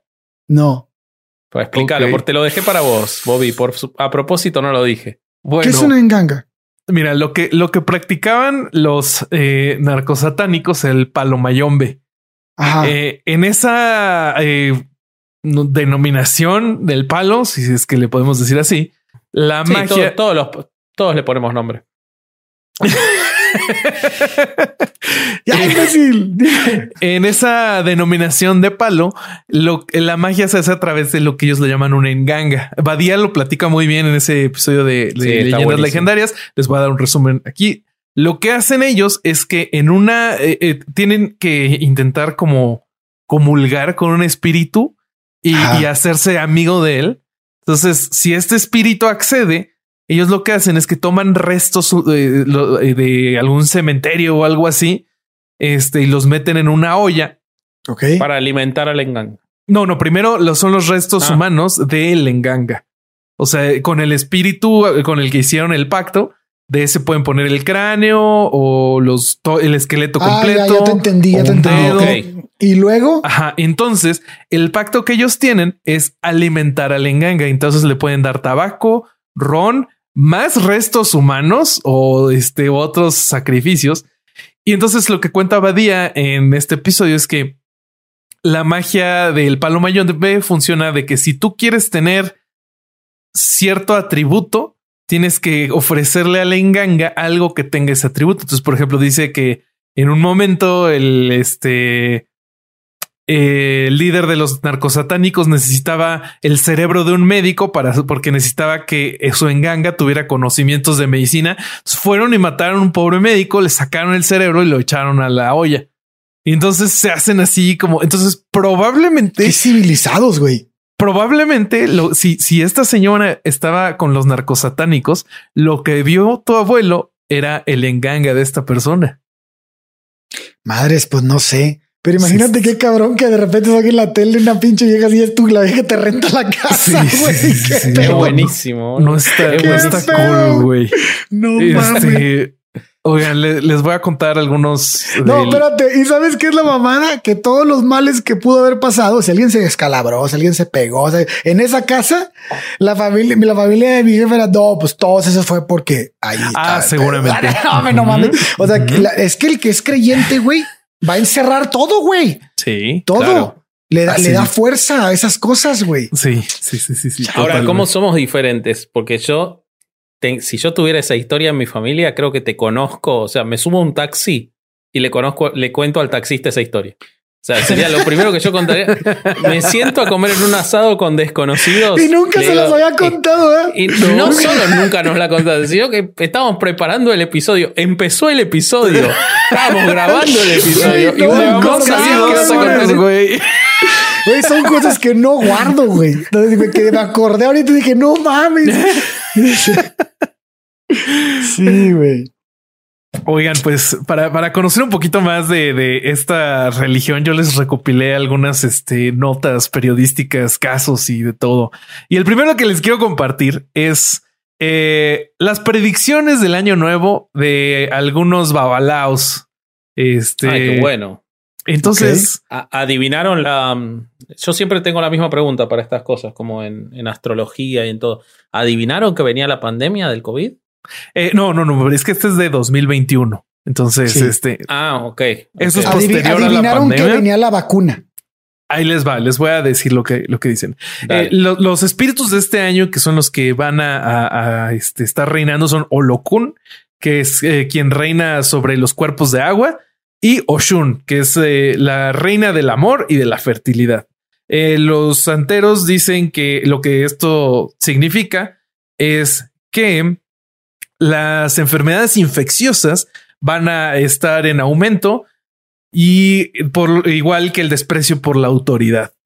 Eh, también dicen que va a haber un aumento en actividad criminal, eh, como los robos, los asaltos y las estafas. Eh, va a haber desastres naturales y altas tasas de mortalidad provocadas por la migración ilegal. ¿Por qué no? Este, y piden al orden mundial analizar el alto índice de corrupción en el mundo. Ah, súper profundo. Súper detallado. Yo creo que le, dan al clavo. Los llevas a competir a Miss Universo que no, yo quiero la paz mundial. Sí, sí, sí. y bueno, otros datos de color que me encontré es que no sé si sabían pero en Estados Unidos el sacrificio ritual de animales está permitido. No, o sea, la gente tiene tigres en la casa. Vos pretendés que yo me sorprenda porque está permitido el sacrificio de animales. bueno, pero está permitido por un caso de una iglesia de, eh, de santería eh, que fue la, es más bien, porque todavía puedes entrar a su sitio de internet, la iglesia de Lukumi Babalu Aye, como Babalu Aye, como platicabas, que es una iglesia que a diferencia de la norma, sí intentaron poner el templo, un templo para, para practicar la santería, pero a la comunidad de Hiali en Florida le causó muchísimo ruido porque sabían que la santería involucraba, involucraba el sacrificio de animales. Entonces fueron con las cortes locales a, este, a reclamar el caso, pero la iglesia no estaba contenta con la resolución. Entonces escaló el caso hasta la Suprema Corte de Justicia. Wow. Por lo que reclamaba la comunidad de Hiali era que no se permitiera el sacrificio ritual de animales cuando no fuera el primer propósito la consumirlos como comida. Entonces llega el caso a la Suprema Corte y en un voto de 9 a 0 echan abajo los reclamos de la comunidad y se permite el sacrificio ritual de animales. Y los jueces eh, lo que dijeron en su contestación fue que el cómo estaba mm, redactada la, queja o lo que iba a, prohibir el, sacrificio de animales no era algo por proteger a los animales, sino por coartar la libertad religiosa de los santeros. Entonces, 9 a 0 echaron abajo la queja y es un documento, esta, bueno, es un, es un caso que se sigue citando hasta el día de hoy eh, para proteger las libertades religiosas de las personas en Estados Unidos. Eh, otro caso. O sea que la, libertad de ejercer estupideces está por encima de la libertad de los claro, Sí, sí, sí. O de los derechos de los animales. Sí, y qué ponderación, eh, qué ponderación. Sí, Y si no mal recuerdo, hay una línea de, de lo que contesta uno de los jueces que decía que que las prácticas religiosas no siempre este, tienen que estar apegadas a la razón. Una estupidez de ese. ¿Cuál está pegada a la razón? exacto, exacto. no mames. Bueno, eso es, eso es por eso, por gracias a los santeros, el sacrificio animal ritual está permitido en Estados Unidos. También chistoso porque de, en Florida se descubrió allá en 2005 que había una altísima cantidad de permisos de viaje de cubanos que pidieron asilo político o que estaban refugiados en Estados Unidos para poder viajar a Cuba. Para 2005 solo podían viajar una vez cada tres años, pero ellos, eh, no sé si allá exista el modelo del amparo, pero pues, así lo usaban. Eh, eh, eh, usaban las razones religiosas de la santería para poder regresar a Cuba. Entonces, de, esa manera le, dieron la, la vuelta a esa ley. Eh, encontré que de aquí en, en México, mm, bueno, esto es como de conocimiento público, muchas figuras de las altas esferas de la política, de eh, la farándula y todo esto, eh, practican la santería em, o el palo. De entre las que me encontré fue de Carla Panini, que me parece que es comediante. Galilea Montijo, también hay testimonios que dicen que, que ha este, practicado eh, santería para, en específico, para enamorar a su esposo. ¿Cómo no? Y hay, un testimonio que dice que Belinda también entró, este, practicó santería, nada más que a ese no sé si creerle, porque me parece que fue una de sus exparejas que dijo que en un sueño tuvo una visión en la que Belinda le hacía brujería. Entonces ese no sé si creerle. Ya donde se pone más, yo no le creería a nadie, ¿no? O sea,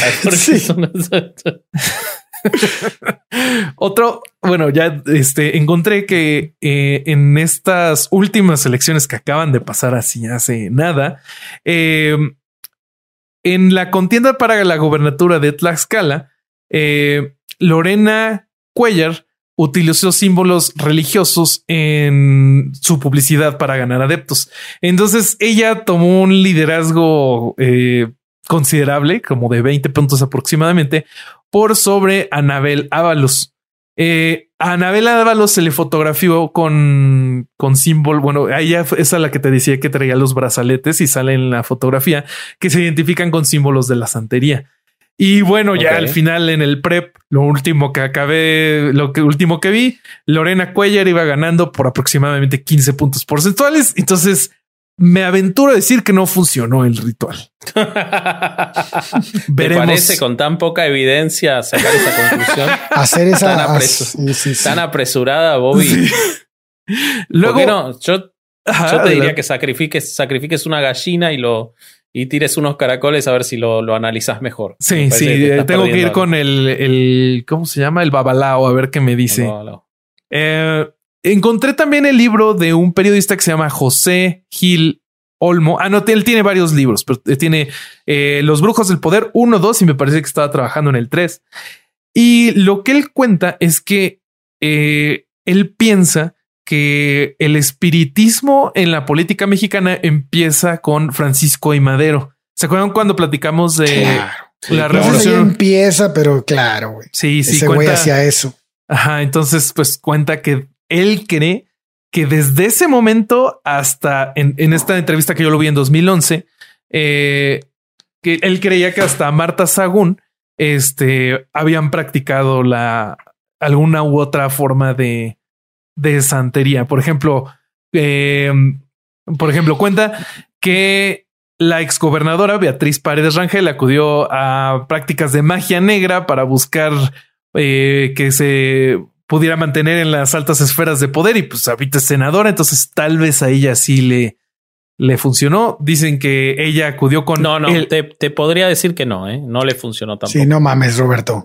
Porque no existe. O sea, ¿Por qué te quedas pensando, güey? es que me quedé pensando, la metieron a la cárcel y no lo leí. No, no, no, no. O sea, vos dijiste que tal vez le funcionó. Y yo quiero que sepas, no, no sé si, si romperte una burbuja de, de, esperanza. pero no, no le funcionó. No le funcionó. Chingado, yo iba a ser bien ganga aquí. Este, bueno, entonces no funcionó, pero como estaba muy bien conectada con sus otros amigos priistas, pues ahí sigue.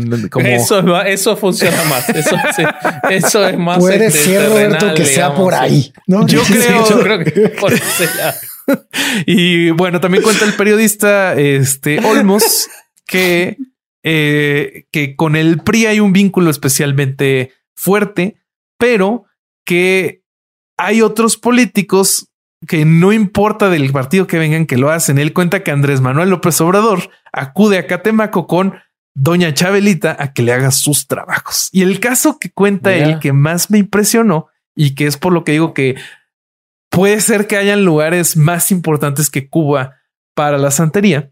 Eh, cuenta que el Baester Gordillo, eh, además de tener a su equipo de asesores políticos, es una enganga. El Bastar Gordillo es una enganga formada por pedazos sacados de distintos cementerios. duerme, duerme en una olla y cuando sale, sale con esa forma. Ay, qué horrible. No, no, no. Chinga, ya por favor cierren este tema, güey. Ya, güey. Ya, güey. Bueno, Gil Olmos cuenta que eh, la, la maestra tiene a su equipo de asesores y a su equipo de asesores espiritistas. Eh, en el sexenio de Cedillo, la maestra estaba a punto de ser investigada por sus enormes riquezas. Entonces sus asesores de los normales le dijeron que era imposible evitar la investigación, que no había nada que se pudiera hacer. Entonces acudió a los asesores espirituales, quienes, de acuerdo a testigos, la llevaron a Nigeria y en un ritual de magia negra sacrificaron un león le pusieron la melena junto con la foto de Ernesto Cedillo y supuestamente esto la libró de la investigación y le dio más poder. Eso, eso así es como se, se mueve la santería eh, del Pobre lado. león, güey. Sí, sí, sí, sí. Eh, del lado de acá de, de México. Lo que yo encontré es que del lado de, de la santería no hay muchos, no hay muchas noticias de sacrificios humanos. Los sacrificios humanos yo los encontré del lado de palo mayombe. O bueno, cual- cualquier otra forma de, de palo. Eh, el, el que yo encontré, bueno, este no es de México, este es de, mm, ¿cómo se llama? Este es en Cuba. Eh, es- este me lo pasó Vasco sin leerlo. Este, No lo quería leer para que lo cuentes sorpresa. eh, un ex voleibolista eh, llamado eh, Yacel Perdomo, alias el muñeco, eh, Es, se, el mismo muñeco que tiraban en el en el, ¿En el pulque? Pulque, es ese mismo. pues era Porque una mierda. bastante- entonces Es era una mierda. sorete, sí, sí. Bueno, pues este tipo eh, fue diagnosticado con una condición del corazón, lo que hizo que tuviera que retirarse del voleibol. Eh, se reportó entonces el asesinato de Ricardo Viltres Naranjo, quien tenía 29 años. Eh, los testigos lo que dicen y la familia también de eh, Yacel Perdomo es que eh, se secuestró a- al joven Viltres, eh, se le torturó durante muchísimo tiempo y se le sepultó vivo. Esto lo hace Perdomo con el fin de quitarle a él esa energía vital que es lo que creen en, bueno, tanto lo que yo encontré es que cuando se hacen los rituales de sacrificio, se le corta la arteria carot Sí. no me acuerdo cómo se llama, Carótida. carótida. Y, y que en el derramamiento de la sangre, ellos creen que los espíritus beben la fuerza vital de esa sangre y le pueden dar a la otra persona esa misma fuerza vital. Entonces él creía que de esta manera iba, pobre corsario, lo estoy matando. Siento como, veo cómo se le va la fuerza vital. Y bueno, eh, él quiso entonces así recuperar su, su la, la vitalidad y pues curarse el corazón. Para curarse la condición cardíaca. Sí, pero terminó en la cárcel, entonces no le funcionó. Pero bien del Pero- corazón. Pero quizás, claro, está bárbaro del No. corazón, boludo. Es el No capitán tengo- del no equipo de dato, volei no de la cárcel ahora. Escúchame, pero eso fue santería o palo? Eso fue palo. Según Ah, los Puro- testigos, puro eso es palo. palo. Palo mayombe. Palo es lo que está recibiendo ahora en la cárcel. Puro palo, boludo. Encontré muchos testimonios de que en Cuba sigue ocurriendo muchos eh, sucesos de, de palo, en el que se secuestra personas, se les tortura y se les mata. Y pues en muchos casos se les descuartiza, posiblemente para que se integren al, al enganga. Entonces, amigos, no practiquen santería y aléjense de los que practiquen palo si es que no quieren ser parte de su joya. Eso. ¿Sabes qué sentí con tu mensaje no practiquen sartería? ¿Se acuerdan? Esto va a ser para. Perdona a los millennials, pero ¿se acuerdan cuando terminaba He-Man? Que He-Man Ah, le daba que un mensaje a los moto. niños. Sí. Hola, amiguitos. Chavalón, bien chavalón, y te- obedezcan a sus padres. Chavalón, por favor, no hazme ese meme. santería. Haz- hazme ese meme con la moto de Jimán. Este, te doy permiso de que uses mi cara. Es más, mira, ahí está mi cara para que la cortes. bueno, eh, y pues creo que con eso podemos cerrar el capítulo. Ya, güey, sí, ya. Qué bueno. Pobre Durán. Ah, güey. La verdad es que siempre amargado. Nos íbamos a reír, él termina amargado igual, ¿no? No yo, yo sí me reí mucho. La verdad es que este capítulo se me hizo leve comparado con el anterior. Bueno, es que el yo- idiota anterior no lo agarraron. Ya, ya se peló, ¿no? Se peló del país. Dicen, ¿no? Dicen que se peló, güey. No sé. Bueno, Pero bueno, Yo creo que lo, lo lindo de todo esto es, a- o sea, lo que yo me llevo de positivo es haber aprendido un montón de cosas sobre Uf. la cultura yoruba. Eh, y hay mucho más para buscar. Lo negativo es saber que uno, esto es como que pensamos que podemos poner el dedo para tapar la caída sol. de mierda que son las Sí, religiones cabrón. conocidas y, y te saltan por todos lados 15 más. O y sea, cada mientras vez más más mirás, más pendejas, hay. güey. Porque encima empezamos a buscar la santería y apa- me aparecieron 15. Lo tuve que limitar, ¿Recuerdas? boludo, pero. ¿recuerdas esa escena de Dunkirk donde están adentro del barco y tienen que tapar con las manos los hoyos de las Sí, balas? es eso. y Es al eso mismo tiempo les están tirando más balas. Así me siento. Totalmente. Así que bueno, terminemos, Roberto. Terminemos. Eh, ¿Algún mensaje, amigos? Este, felicitaciones. Promoción, ¿no ibas a Yo decir quiero algo? mandar un saludo a Senia, que pidió que mandáramos saludos. Adiós, Senia. ¿Cómo estás? Eh, de parte de nosotros tres, quiero darles la bienvenida a Cine y Alcohol, que se unen a Chavos Banda. Eh, Ah, sí. es- se unen en su tercera temporada, entonces escúchenlos, véanlos. Es un podcast muy interesante y ya están aquí con nosotros. Exactamente. Así es. Muy Y bien. bueno, si no queda más que ¿Y aquí ya empezó la música? Sí, la música empieza ahora. Aquí. Perfecto. Sal- saludos. Saludos amigos. Eh, Este fue otro domingo de No Era Misa y escuchar el Podcast. Escuchen el disco de Austero. Bye. Bye. Adiós. away from harder times. I'm wide awake. I'm looking out to see the art of life is right in front of me. Inside your smiling face, I can't believe it's so sublime. My oh my, am I inside my own mind? Designed to dream the light. It shines so bright.